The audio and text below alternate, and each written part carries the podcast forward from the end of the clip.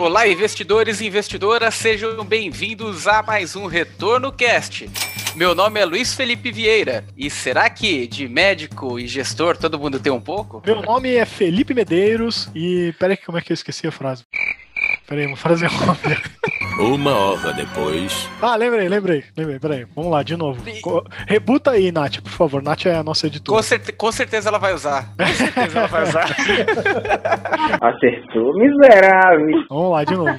Meu nome é Felipe Medeiros e o importante é ter saúde. Nesse caso, na sua carteira, né? Boa, Isso aí, você boa. sabe que todo mundo pensou uma frase igual, cara. A gente não conversou, né? O meu nome é Renato Zaquitas e a minha frase é saúde é o que interessa, né? No bolso também, né?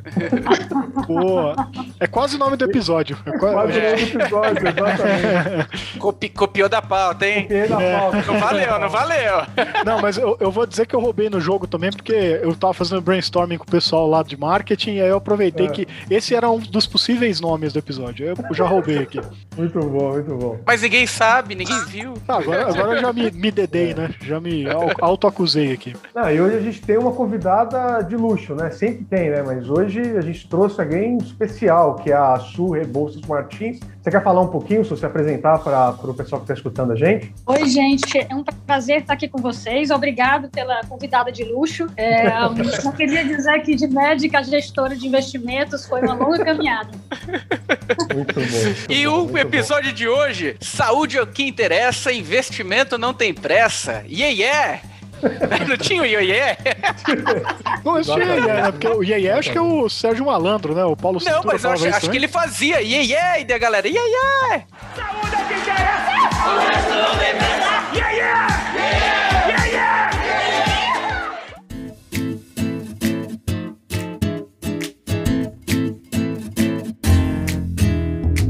E hoje estamos com a Su para falar de um tema que a gente acabou ainda não abordando de forma tão enfática, mas tão interessante, que é o tema de biotech. Mas antes da gente entrar no tema específico, a, a sua história é muito interessante. Você é formada em medicina, é, tem um pós-doutorado em oftalmologia, mestrado em finanças e como você foi parar na JGP?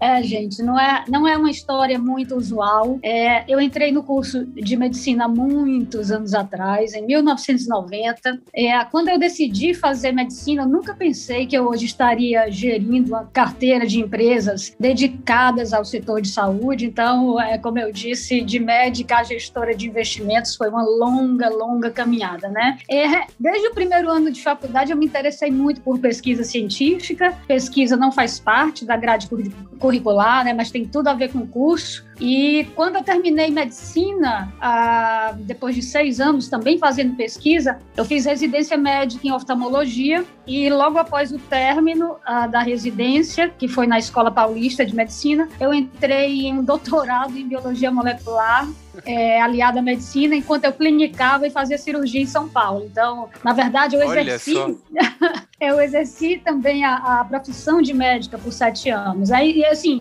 durante todo esse tempo fazendo pesquisa científica. Mas aí, quando eu terminei o doutorado, eu decidi por novos desafios, assim, dessa vez fora do Brasil. Aí, em 2006, eu fui fazer um pós-doutorado na Johns Hopkins, que é a universidade que fica em Baltimore. É, hoje em dia está um pouco mais conhecida, né, por causa da Covid e do SARS-CoV-2. É, e foi lá que a ideia é, de fazer a transição de carreira começou. A faculdade de medicina na Hopkins ela é muito integrada. Você não faz só medicina clínica e pesquisa, né? Existem pessoas da indústria de biotech e farma que frequentam a Hopkins. Os professores lá têm muitas patentes aprovadas. Eles fundam startups em biotecnologia. A universidade é frequentada por pessoas de venture capital, private equity, até mesmo gestores de fundos de ação em saúde e analistas, que em geral eh, são médicos ou pesquisadores formados na Hopkins. Eh, achei aquilo tudo fantástico, uma integração maravilhosa de medicina, pesquisa e mercado financeiro, muito fascinante. Então, enquanto eu fazia o pós-doutorado, eu simultaneamente fiz um mestrado em finança na escola de business da Hopkins e quando eu terminei os dois, eu optei por essa integração, né, de todas essas áreas e acabei entrando no mercado financeiro em Nova York. Não, Como você ver, desculpa, só, só pra você ver, como a vida de gestor não é fácil, tem que arrumar tempo, né? Mica, vo- você era pesquisadora, fazia duas.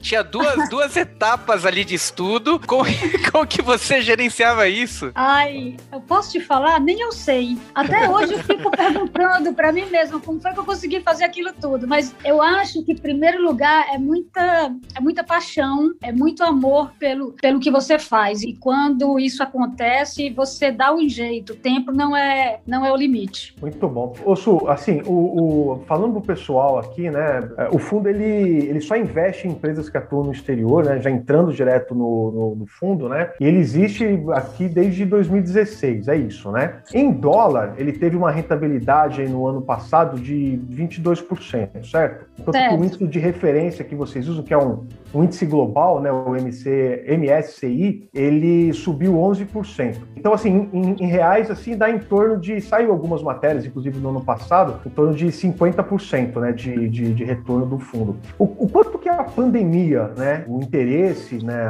pelo, pelo desenvolvimento de, de vacinas, novas drogas, enfim, por conta da pandemia, ele turbinou o fundo no, no ano passado e também vem impactando no, nos resultados do fundo nesse ano? Olha, Renato, na verdade é interessante. Eu acho que a pandemia, na verdade, ela reacendeu o interesse pela ciência, pela medicina, pela pesquisa, assuntos que, na minha opinião, estavam um pouco esquecidos pelos líderes e pela sociedade. É, e a relevância desses temas é grande, mas eu não acho que o resultado do fundo foi tão relevante por causa da pandemia. Uhum. Healthcare já é um setor extremamente atraente para investimento fora do Brasil, é o segundo maior setor do S&P, é o segundo maior setor do MSCI World e é o primeiro maior setor do Russell 2000. Uhum.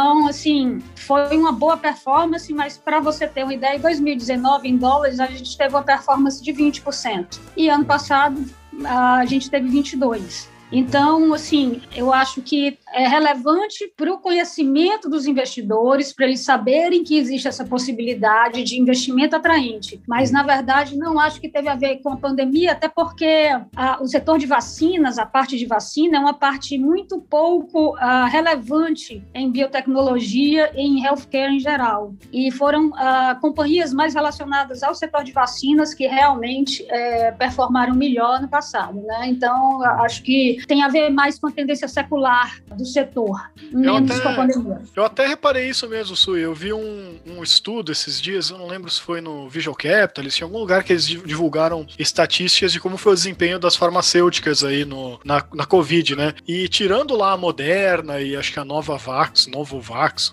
uma dessas aí, que eram muito pequenininhas e, e cresceram uhum. pra caramba, é, as grandes mesmo quase não teve efeito aí, né? Pega a Pfizer, a, a Johnson Johnson, uhum. tiveram um impacto muito pequenininho da, das vacinas, né? Mesmo, sei lá, a Pfizer tá vacinando os Estados Unidos inteiro e não. Isso. Né?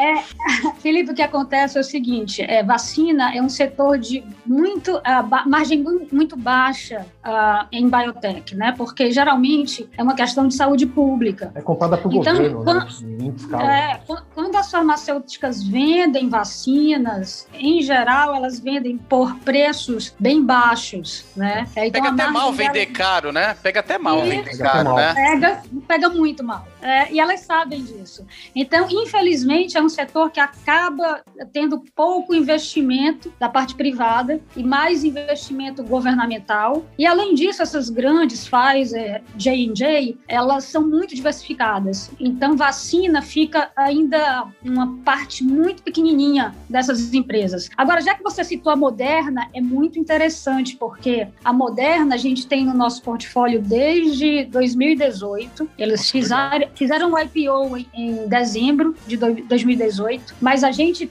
tem a companhia no nosso portfólio desde então por causa da plataforma tecnológica de RNA mensageiro, que é, uma, é a Nossa. técnica que eles usaram para fazer a que vacina. Tacada, parabéns.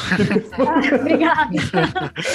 Mas provavelmente eles vão usar essa tecnologia para fazer muitos outros tratamentos, inclusive tratamentos de, em, em câncer. Né? Eles apenas viram que eles poderiam aproveitar a tecnologia para fazer uma vacina contra o SARS-CoV e como era muito pequenininha, não tinha nenhum produto uh, comercializado, realmente foi, foi um, uma performance extraordinária. o que, que, é essa plataforma? Rapidinho, só para todo mundo entender, eu mesmo não sei o que é. É uma plataforma uh, biotecnológica que usa o RNA mensageiro para fazer os tratamentos. O RNA mensageiro é algo que você tem uh, na sua célula e ele sinaliza ah, para a tá. célula fazer determinadas proteínas. Então, eles usam essa plataforma do RNA mensageiro para dizer para a sua célula fabricar defesas contra uhum. o SARS-CoV-2. É mais ou menos eles usam o seu corpo como uma fábrica de medicamento. Quem está fabricando o medicamento é, é, você, é o seu corpo. A farmacêutica é. só dá o sinal, né? Tem que matar esse cara aqui, ó. Exato. A molécula, a vacina entra lá e é, vai dizer para as suas células, ó, você tem que uh, produzir defesas para que esse vírus não, não faça você adoecer. Entendi. Agora, se, se não, não houve, então, como você falou, um aumento né, na, em rentabilidade, enfim, por conta da, da dessa corrida por vacinas, por drogas, por conta da, da Covid, é, eu acredito que deve ter tido um aumento no interesse do investidor pelo teu produto, né? Que começou a, a enxergar os potenciais aí, o, o potencial uh, desse tipo de investimento no, no, Brasil. Isso aconteceu? Não aconteceu? O que, que você pode falar sobre isso? Renato, está acontecendo. É, ah. Na verdade, nós fomos na JGP muito cautelosos com o uhum. fundo, principalmente porque a minha história não é uma história tão usual aqui no Brasil. Investimentos em biotecnologia, né, que é o tratamento de doenças sérias usando organismos vivos, é, geralmente investimento de longo prazo. Muitas vezes você demora de 10 a 15 anos para desenvolver uma droga. Então, assim, é um horizonte longo. Em geral, o custo disso, incluindo o custo de oportunidade, é de 2 a 3 bilhões de dólares. Então, é um perfil é, de investimento volátil e para o investidor de longo prazo. E como a minha história, que não era uma história de mercado financeiro, era uma história médica, de pesquisa, né? apesar de eu já ter 10 anos de mercado financeiro, era um pouco diferente do usual. Então, a gente preferiu fazer primeiro um track record do fundo e apenas esse ano é que a gente está levando realmente o fundo a, a, ao investidor pessoa física, aos distribuidores. E, assim, a partir do momento que a gente começou a fazer isso, que foi no começo do ano, a gente viu realmente um, um movimento uh, de bastante interesse e de conhecimento, né? Hoje em dia as pessoas sabem o que é a Johns Hopkins, o que é um estudo clínico, qual é a importância uh, do tratamento e das vacinas e quais são as fases de um estudo clínico. Então, ficou bem interessante o awareness, né, o conhecimento do público e o interesse pelo, pelo produto. Deixa eu perguntar, quando a gente alia, né, a parte bio, biomolecular com tecnologia, é, a gente sabe que a tecnologia ela vem justamente para trazer mais eficiência para o processo, né, mais qualidade uhum. e eventualmente até abranger um público maior. Essa é uma das teses que pode se concluir aí é, na, na indústria, no segmento da saúde, é, de que o, a saúde ela pode ser é, acessível no futuro por conta da tecnologia? Mais acessível, né? Oh, com certeza ela pode. Então, existe uma diferença grande entre biotecnologia e uh, produtos feitos na área farmacêutica, que é o seguinte: a biotecnologia ela usa organismos vivos para produzir medicamento, né? E a farma, geralmente, ela usa algo que já existe na natureza. Ela usa um, um, o solo, extrai do solo alguma substância substância, ele extrai da planta alguma substância. E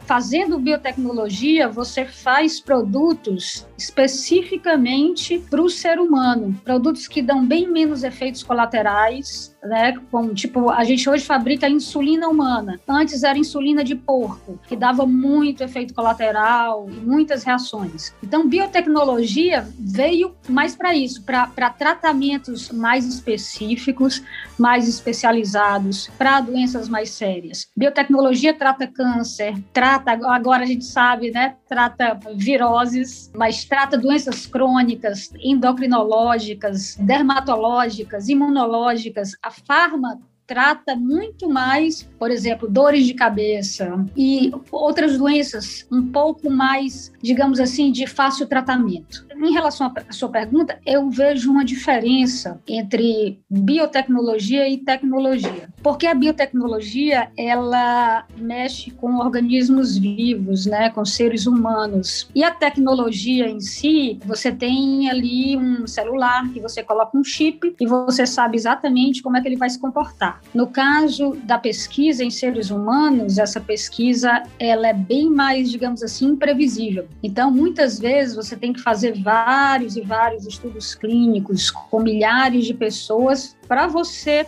ter uma ideia de que aquela, aquele medicamento realmente funciona. E é por isso que o passo da biotecnologia é muito mais lento do que o passo da tecnologia. Uh, respondendo a sua pergunta, sim. É, eu acho que a tecnologia veio para ficar, já é.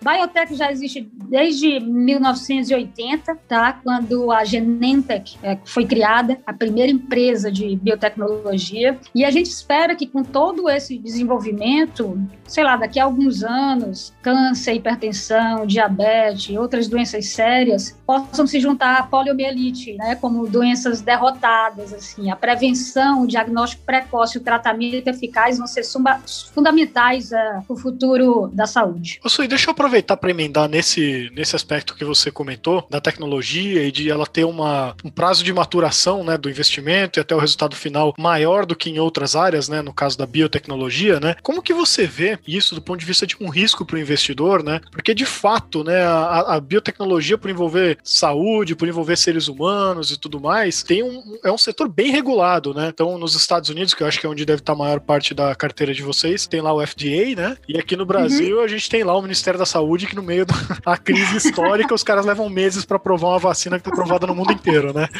Uhum. É, e como, como, que você enxerga isso? Será que depois de é, esses protocolos foram adotados agora, de, de repente esse setor deve ganhar um pouquinho mais dinamismo, conseguir aprovar tratamentos novos, é, pesquisas novas mais rápido? Ou isso é uma coisa inerente do setor, sempre vai existir e meio que já está precificado esse tipo de coisa? É, já está já tá precificado, viu, Felipe? É, nos Estados Unidos, o que aconteceu agora é, na pandemia, eu não vi nenhuma mudança específica no FDA na regulamentação. O que a gente ficou um pouco frustrado foi, foi com como foi conduzido aqui no Brasil. Mas a gente não tem nenhuma empresa do Brasil, infelizmente, porque biotecnologia médica não é um forte é, do nosso país. Então, assim, realmente Estados Unidos é o celeiro das ideias e do desenvolvimento em biotecnologia, nem a Europa chega perto, tá? Nem a Ásia, vale a pena salientar. É, lá, Estados Unidos realmente é o lugar. E todos os riscos inerentes ao setor já eram riscos e não, não vi nenhuma melhora ou piora com a Covid. Na verdade, achei que o setor foi muito eficiente, o FDA foi muito eficiente, mas já foi eficiente em outras ocasiões, em outras doenças sérias. Então, não foi uma surpresa.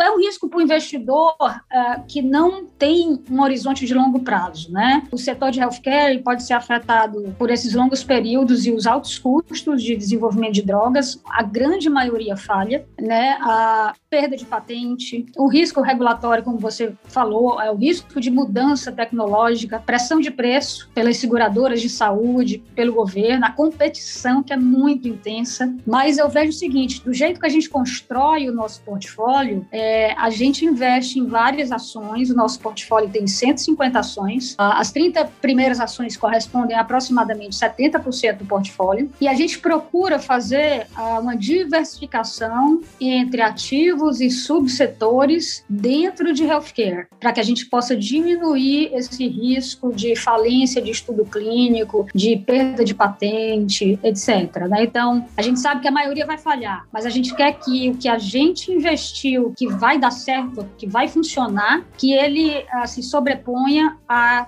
todas as falhas uh, inerentes do setor. É quase que nem um monte de fundos de venture capital, né? Que investe um monte de startups, sabe que a maior, maior parte vai dar errado, mas as que acertarem vão pagar a conta, né?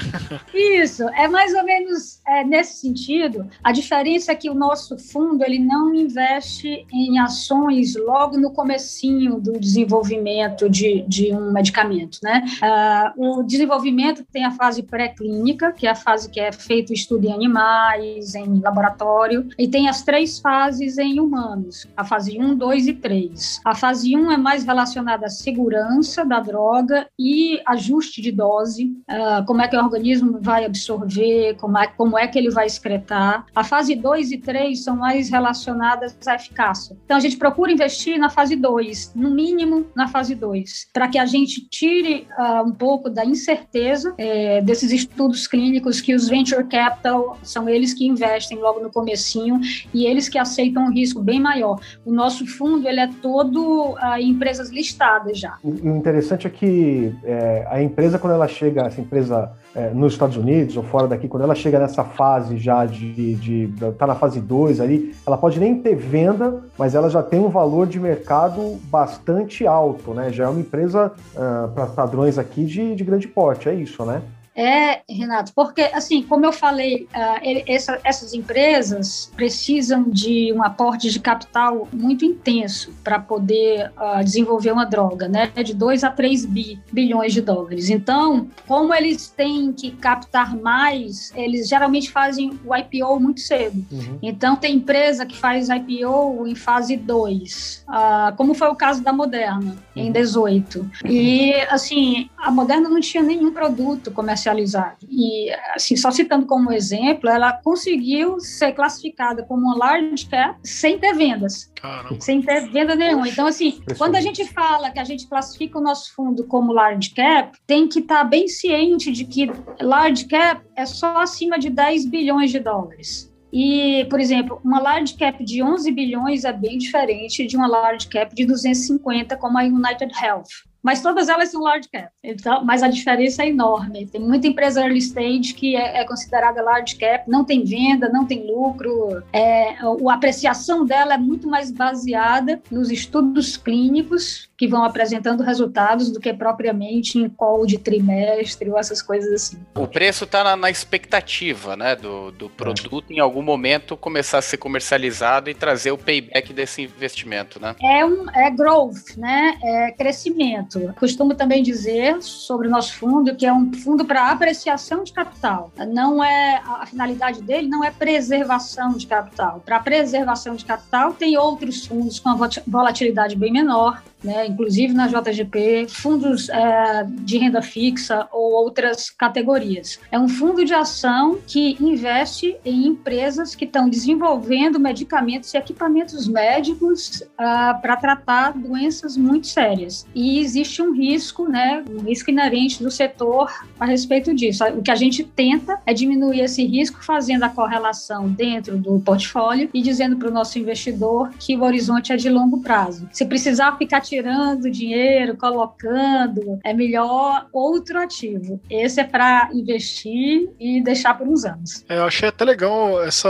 Agora fiz uma conexão aqui na minha cabeça, né? Porque a gente está falando muito de biotecnologia e que tecnologia tem todas aquelas particularidades e tudo mais. E uma das particularidades que eu acho que, que é o que está mais em discussão, acho que o mercado talvez ainda não tenha muito um consenso de como se deve avaliar empresas hoje em dia, que talvez aquele modelo padrão, né, de, de value investor e tal já não é difícil difícil de fazer bater bonitinho, né? É o problema de que as empresas estão com múltiplos esticadíssimos, né? E você tem hoje muito mais um valor intangível, né, dentro dos balanços das empresas, do que de fato máquinas, equipamentos, terrenos e tudo mais, né? E aí eu acho que nesse setor de saúde, pelo que a gente está conversando, né, talvez não seja tão diferente, né? Porque eu acho que talvez o grande valor mesmo, pelo até que você está explicando, são essas tecnologias, são as patentes, né? É, é isso que eventualmente nem gera receita ainda, mas a pessoa já tem uma propriedade intelectual que vai valer muito ali na frente assim que terminar o processo e tiver aprovado para ser negociado. É mais ou menos isso, né? É, com certeza. É, a nossa análise é uma análise bem uh, fundamentalista, é uma análise bem, uh, digamos assim, eu nem digo que é bottom-up, eu, eu digo que é bottom-bottom, porque eu avalio a empresa, eu faço projeções de mercado para aquela doença e para aquela droga, avalio quanto a empresa vai ter de market share, avalio qual a possibilidade de passar em fase 1, fase 2, fase 3 de pesquisa clínica e chegar ao mercado. Então, assim, para a gente, essa, nessa área principalmente, não existe múltiplo Até porque não existe I, não existe PI, né? não tem earnings. Então, a gente tem que fazer realmente o nosso, a nosso, nosso dever de casa, que inicialmente é ir para a conferência médica, não é ir para a conferência de investimento, ir para a conferência de pesquisa científica, falar com gente que está fazendo clinical trial, isso é a primeira coisa que a gente faz quando a gente começa a pesquisa de empresa. Aí a gente vai avaliar a propriedade intelectual, saber se a patente é forte, depois a gente vai para a parte operacional, ver se aquela droga tem uma condição de chegar ao mercado, qual o preço que ela vai atingir, e daí a gente faz um DCF, uh, um Discounted Cash Flow, para a gente achar o valor, o fair value da ação. E é muito interessante, você falou de value investing, né? Uma vez eu li uma frase do Buffett uh, que dizia que tudo é value investing. Quer dizer, se eu vejo que uma empresa vai ter um, um, um, crescimento maravilhoso, uma tecnologia assim fantástica. Eu faço um DCF e vejo se o fair value dela que eu achei é maior do que o valor dela no mercado. E isso não deixa de ser value investing. O que é investing? Você está investindo numa coisa que você acha mais barata, que está mais barata do que você realmente acha que ela vale. Então, nesse sentido, né, tudo é value investing. Crescimento, growth, é, os investimentos mais conservadores, né? Porque você sempre vê, ah, tá barata para o que ela vale, ou não, né? Essa é a, é a nossa temática principal aí. Muito bom. E eu queria, queria já começar o, o segundo bloco. Posso falando... terminar uma, cara, antes de você começar claro. o segundo bloco? É porque tava ali na nossa pauta, eu acho que, que tem muito a ver. É, quer dizer, talvez não, vamos dizer, ver o que, que a diz, né?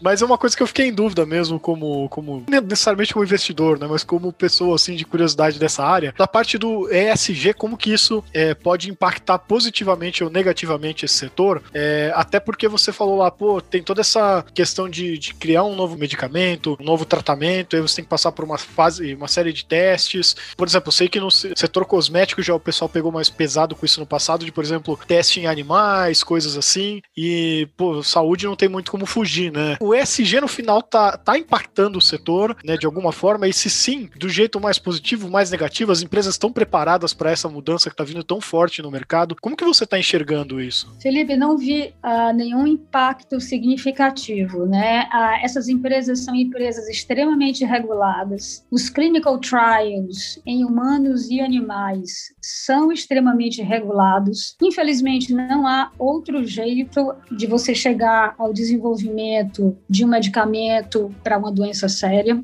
é, só com organismos vivos mesmo. É até interessante porque muitos fundos de healthcare não são nem categorizados como ISD porque parece meio um pleonasmo. É, por exemplo, em geral, você não vai vender seu fundo e dizer meu fundo é ESG, porque a pessoa que conhece o assunto, ela já vai falar, ué, mas você já é healthcare. Então, healthcare, é, em teoria, já é ESG. Então, não há mudança, não vi mudança em nenhuma prática, porque essas práticas já são extremamente é, é, reguladas. É, eu lembro quando eu estava na Hopkins, para você fazer estudo em animais, você tem que fazer um dossiê de, sei lá, mais de 100 páginas você tem pessoas é, que vão na Hopkins e que vão uh, onde os animais estão para ver se eles estão sendo bem tratados, bem alimentados, se eles não estão sofrendo, se está tudo de acordo com as regras uh, de proteção dos animais. Então, assim, esse tipo de cuidado já existe há muito tempo. Uh, melhor do que o que a gente tem hoje, só se a gente pudesse não fazer em animais e em humanos. Isso seria o ideal. Mas é, como são organismos vivos e muito dinâmicos, imprevisíveis, né? Cada ser humano e cada ser vivo é diferente um do outro, a gente não sabe como é que o organismo vai responder a determinado medicamento. Infelizmente, ainda é o único jeito que a gente tem de fazer pesquisa científica médica. Perfeito. Agora pode tocar. Vamos lá, segundo bloco.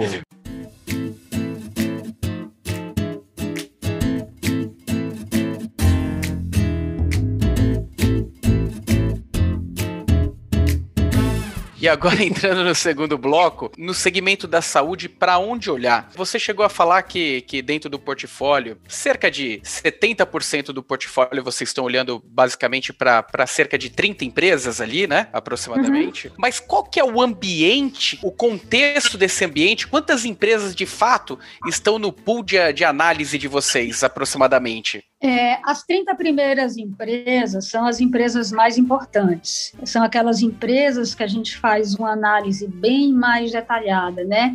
É importante falar, Renato, que o fundo, ele, apesar de ser um fundo temático, né, um fundo setorial em saúde, ele é diversificado em seis subsetores. Então, o setor principal é biotecnologia, com 35% do fundo. A gente tem, em segundo lugar, equipamento médico, 29%. Daí a gente tem empresas farmacêuticas, planos de saúde, empresas diagnósticas e healthcare IT, a gente tem muito pouco, né? Tecnologia em software em, em, saúde. Dessas empresas, dessas 30 empresas que são core, como eu te falei, o foco é biotecnologia. Eu posso te dar alguns exemplos. A Intuitive Surgical, a Intuitive Surgical, ela faz o robô da 20 é um robô que é manipulado pelo médico. Ah, então, assim, tem movimentos muito mais precisos, as cirurgias, ah, os movimentos são muito mais finos, né? As cirurgias são muito mais precisas, eficientes, com menos complicações pós-operatórias. E a, a Intuitive me chamou a atenção muitos anos atrás quando eu assisti uma palestra da Kathleen Moore, eh, que atualmente é vice-presidente de estratégia da empresa. Ela é médica, é engenheira mecânica, fundou várias startups em energia sustentável, né? Então, é uma empresa muito interessante do ponto, tanto do ponto de vista tecnológico como, como do ponto de vista de management team, né? Um time, assim, muito competente.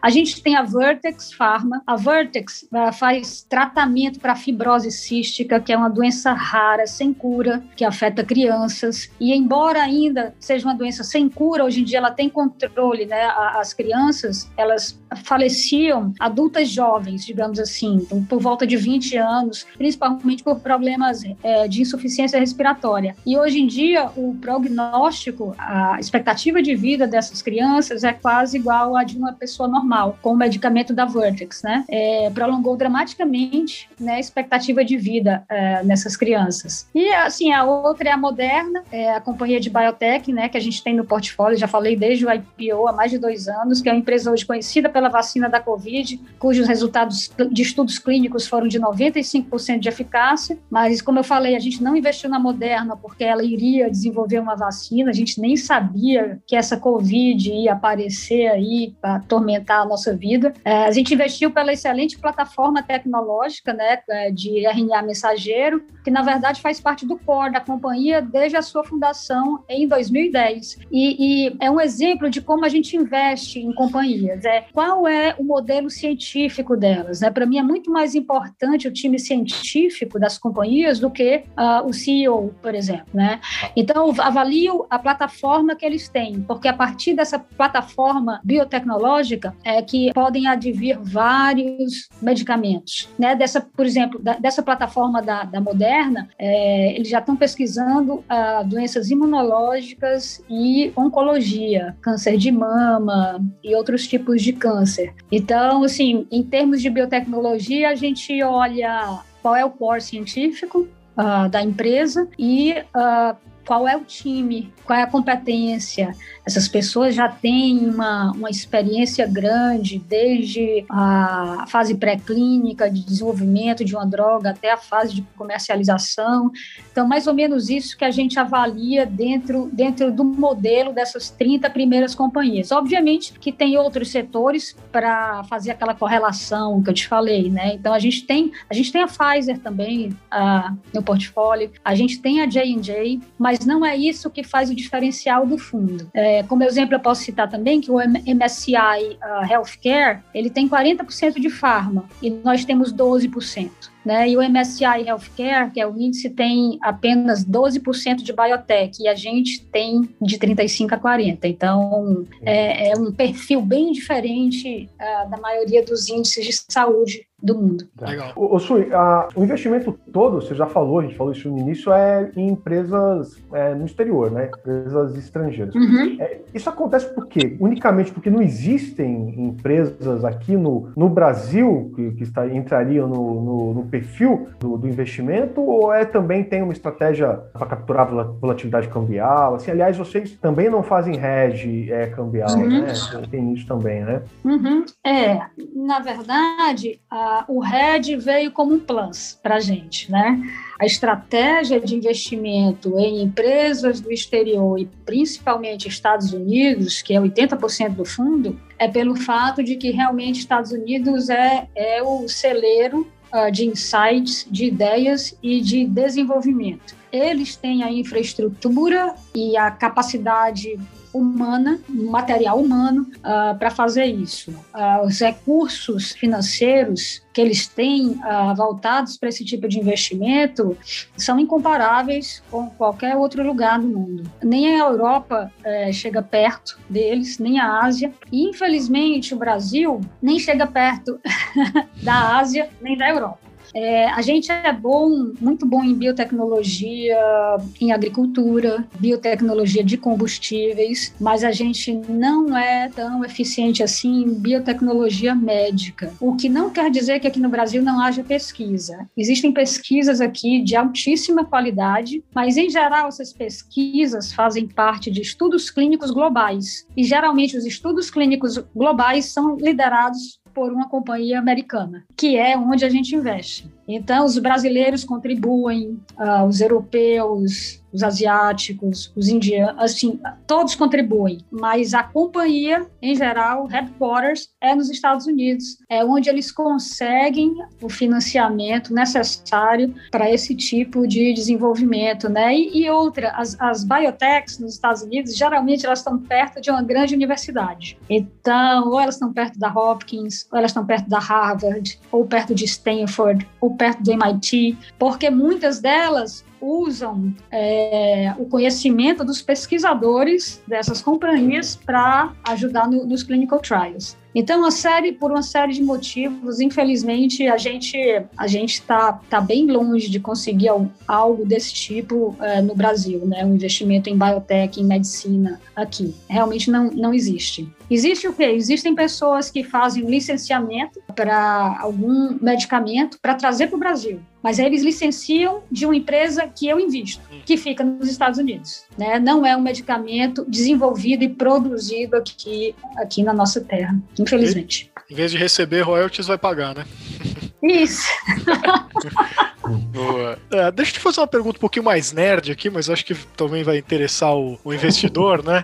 É, ah. Mas a gente sempre vê essas coisas de ficção científica, fica meio imaginando como é que pode ser o futuro e tudo mais. E tem umas coisas que parece que saíram da ficção e já estão quase virando realidade, né? É, o Elon Musk é rei de trazer essas coisas. E aí, Isso. pô, é, agora o cara inventou lá o negócio da Neuralink, que diz que vai fazer paraplégico voltar a andar, né? É, enfim, sempre aparecem umas coisas novas assim. Tem alguma, vocês já, já acertaram a tacada no, na plataforma do RNA, né? É, tem alguma outra tecnologia aí que realmente poderia revolucionar a forma como a gente faz tratamento de alguma é, tipo de doença, alguma coisa hoje em dia que vocês já estão de olho e, e, enfim, alguma startup também que já faça isso que você pode abrir pra gente? Uma pergunta, hein?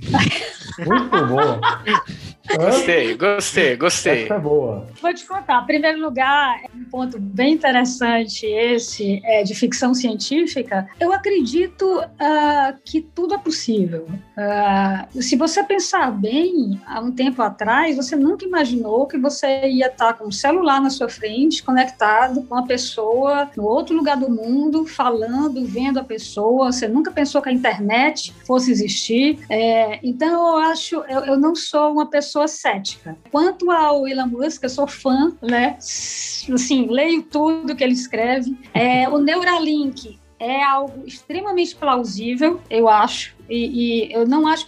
Na verdade, eu acho que a gente pode estar longe por mexer com organismos vivos. Então, é como eu falei, o passo é, de, de, pesquisa em humanos ele é muito mais lento do que um passo tecnológico, do que você ah, fazer o foguete, né? investir em energia solar, como ele faz. O que eu tenho de, de, de novidade, que não é novidade, é, e que já é uma coisa que há muitos anos está tentando ser desenvolvida, é a engenharia genética. Né? A gente sabe que a maioria das doenças elas são, elas estão nos seus genes. Muitas vezes elas, essas doenças são expressadas naturalmente ou precisa de algo ambiental que as estimule né, a aparecer. Vamos supor que você tem um gene que predispõe a diabetes, mas você nunca come açúcar, então você pode nunca desenvolver a doença. Mas enfim, a engenharia genética ela já é pesquisada há muito tempo. Qual o problema dela? Se você mexer em alguma parte errada da estrutura genética, você pode causar muito problema. Inclusive, tá então, dando toda aquela polêmica do CRISPR lá, né? É, então, o, o, o CRISPR é uma tecnologia, para mim, maravilhosa. A gente tem investimento, não muito uh, intenso nessa área, porque até porque, além de ser complicado uh, a parte científica dela, é complicada também a parte de patente. É uma briga de patente enorme para quem criou, quem patenteou. Então, de uma hora para outra, você pode estar investindo numa empresa dessa, se ela pede a patente, ela se acabou, né? Porque essa empresa, essa, essa área ela é, ela vive por propriedade intelectual. Geralmente uma patente dura 20 anos, mas dura 20 anos a partir da descoberta da molécula. Uh, Para desenvolver uma molécula você leva mais de 10 anos, então você vê aí que você tem um período de 8, 10 anos de desenvolvimento comercial sem que os outros uh, consigam vender a mesma tecnologia que você. Se você não tiver patente, acabou, né? Você não tem mais nada. Então, o que eu posso dizer é engenharia genética. Eu acho que é a, o que a gente tem de mais uh, interessante, é, não posso nem dizer moderno, porque já é pesquisado há mais de 30 anos. Uh, houve mortes no passado por causa de engenharia genética e pararam de fazer pesquisa uh, genética. Voltou com força total há alguns anos atrás, e eu acho que é, é, é, esse é o caminho. Agora, é muito difícil também, porque uma vez que você conserta o gene, responsável pela doença ou pela expressão da doença, acabou o tratamento. É como é que as empresas farmacêuticas, esse é outro tópico de discussão muito interessante, como é que as empresas farmacêuticas vão sobreviver? Qual é o tipo de revenue, qual é o tipo de venda que ela vai ter? Porque hoje em dia, o que move a, a farmacêutica é o tratamento crônico. É você estar tá tomando remédio todo dia, controlando a doença. De repente, você inventa a cura, como ocorreu com a Gilead Science, que não foi engenharia genética, mas eles descobriram a cura da hepatite C. A empresa perdeu metade é, do market cap, porque descobriu a cura e acabou com, com paciente. Assim, não tinha mais paciente. Porque Caramba. eles curavam o paciente em um mês. É. Né? Então é um é, conflito... é até um dilema ético, né? É, é um conflito de interesse enorme aí, né? O cara é descobriu um uma coisa dessa e engavetar, não apresentar nunca para ninguém. É, isso. Agora, o que o que está se propondo com a engenharia genética é que, de repente, você cobre em prestações. Então, vamos dizer, você uh, tem, um, tem um filhinho que nasce com um problema sério, uma doença genética séria, e você consegue curar essa doença, aí você vai pagar, sei lá, a vida uma, inteira. Uma mensalidade daquilo. Isso. Agora, é super complicado também, porque tem sempre que, que ter alguém da, da, ah. da área de saúde para verificar se aquela pessoa continua uh, obtendo os frutos daquela cura, né? Por exemplo, ah, ficou curado. Como é que você fala que alguém ficou curado? Você tem que seguir essa pessoa por, por praticamente, sei lá, 10 anos, 15 anos, 20 anos para saber se, se continua tudo bem com ela.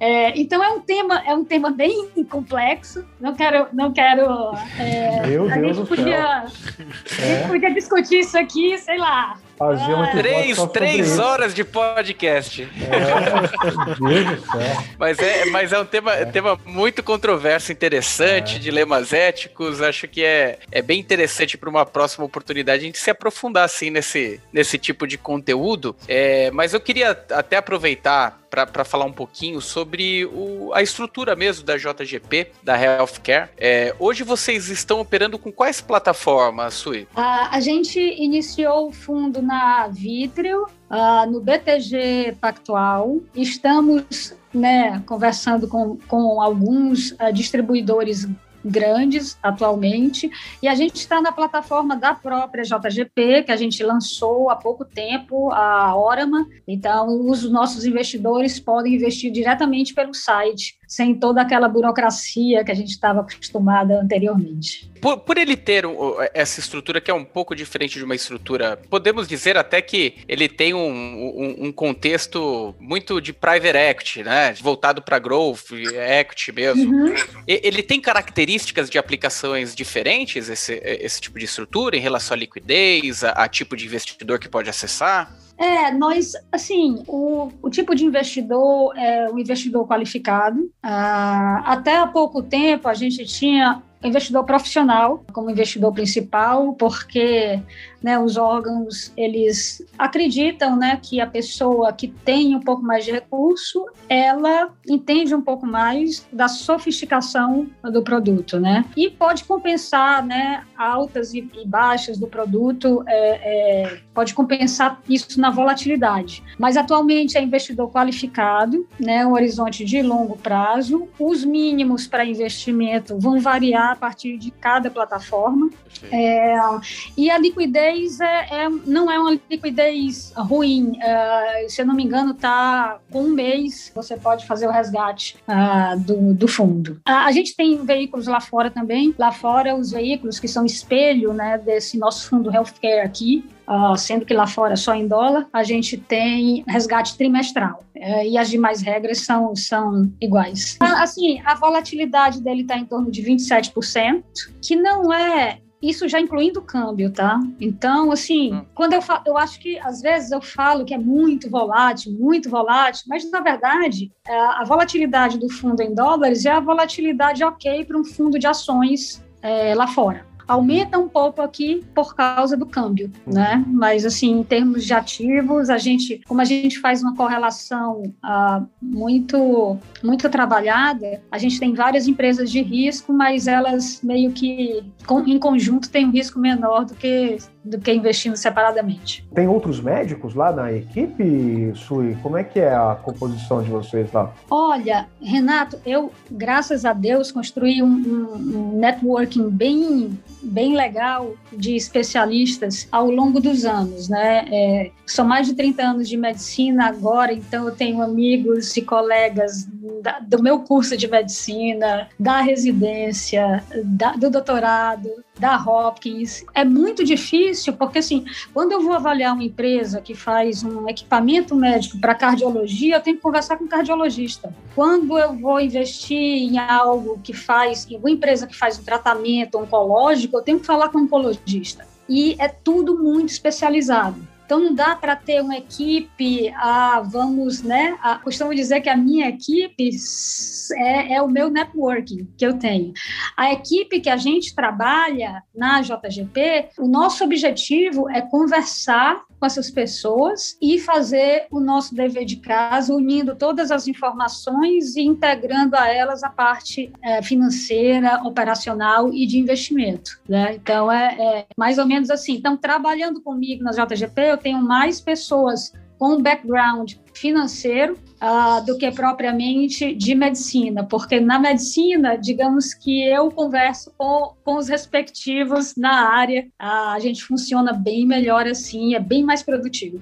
Olha, parabéns aí pela história, Parabéns aí Obrigada. pela a estratégia que você usou aí para essa mudança aí da, da área da saúde. Você não mudou muito da área da saúde, né? Continua ali no, no dia a dia da saúde, né? É. Mas num prisma, num prisma diferente, com, uma, com outras responsabilidades. É, mas é muito bacana ver uma, uma pessoa, é, ainda mais, fico mais feliz ainda de, de ver a força do sexo feminino entrando, de fato, é. é nessa indústria que já foi um monopólio, né? Do, do, uhum. dos homens. Mas como, como eu já disse até em, em, outras, em outros bate-papos, as mulheres estão aí para dominarem essa área, né? As mulheres conseguem fazer várias coisas ao mesmo tempo. Tá aí você é. fazendo, fazendo pós-doutorado junto com mestrado, junto com. A gente, a gente mal consegue prestar atenção no podcast aqui, né? É isso aí. Quero te dar os parabéns aí pela sua carreira, parabéns Obrigada. pelo fundo muito sucesso para você, uma casa sensacional a JGP e dizer que as portas estão abertas aí pra gente continuar aquele bate-papo de três horas sobre, sobre é, os conceitos. muito obrigado, viu, Sui? Olha, gente, obrigada, obrigada, Felipe, obrigada, Renato. Foi um grande prazer. Obrigada aí pela oportunidade uh, de mostrar o nosso trabalho. Nós ainda estamos no comecinho dessa caminhada, melhorando a cada dia, né? Melhorando principalmente a capacidade de escutar o outro e essa mudança de mindset, né? Como você falou, isso já acontece lá na JGP. É um privilégio trabalhar lá, aos poucos, essas ideias preconcebidas, né, homens, mulheres, que no passado eram verdades absolutas, vão dando lugar a novas formas de pensar, né? E tem uma, uma frase atribuída a uma mulher que eu gosto muito, é Eleanor Roosevelt, que ela fala que it's better to light a candle than to curse the darkness. Então vamos continuar que o melhor ainda está por vir. Boa, olha, muito, muito obrigado. E para você, nosso ouvinte aí, que estamos também nas outras mídias sociais, no YouTube, youtube.com barra mais retorno, Instagram arroba mais underline retorno, o Telegram, vamos deixar aqui o link nessa descrição do, desse nosso podcast, e e-mail para dúvidas, sugestões, retornocast arroba mais retorno.com. Muito obrigado, pessoal, até a próxima. Valeu, um abraço. Abraço, até mais. Você ouviu Retorno Cast.